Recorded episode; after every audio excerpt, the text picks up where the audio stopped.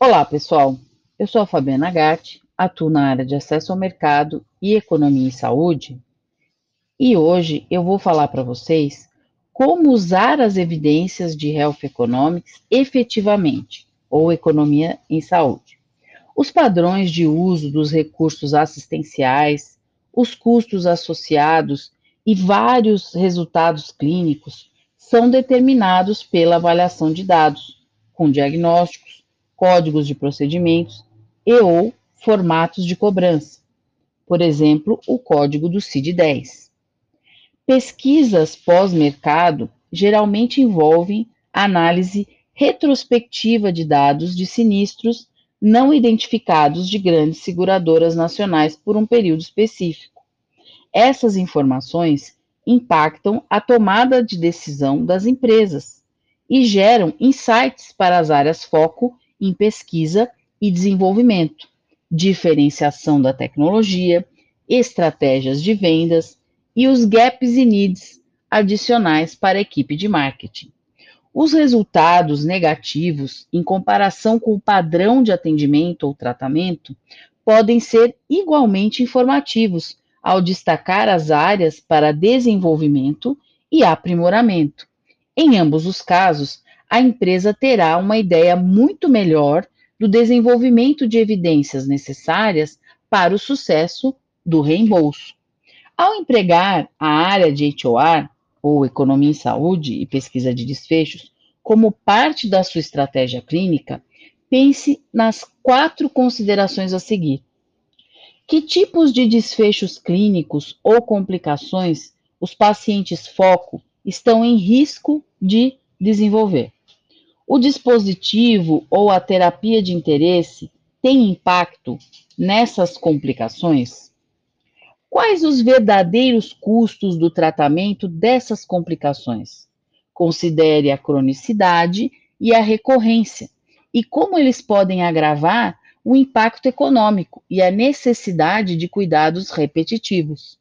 Como o dispositivo ou terapia pode afetar os custos de complicações ou sequelas avançadas em comparação com o padrão. Terapias conservadoras ou produtos concorrentes.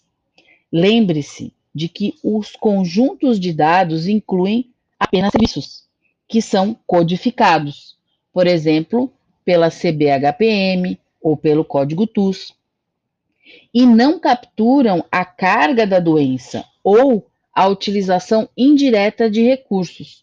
No entanto, uma vez que os recursos assistenciais e os custos diretos são conhecidos, você pode considerar aspectos centrados no paciente, incluindo as disabilities ou disfunções, dor, absenteísmo e outros custos indiretos, como transporte, intangíveis, a carga psicossocial, que podem ampliar o impacto econômico. Em resumo, a área de HOR está se tornando um componente vital da estratégia clínica de dispositivos médicos e de medicamentos, para otimizar a adoção e o reembolso do mercado aproveitando os dados para apoiar a diferenciação da tecnologia e comunicar o seu valor real. A área de HOR pode fornecer respostas valiosas para perguntas como: qual é o ônus econômico de uma doença no sistema de saúde? A nova intervenção merece um financiamento público?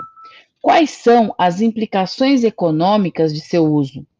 como os custos incrementais se comparam aos benefícios previstos para os grupos de pacientes específicos.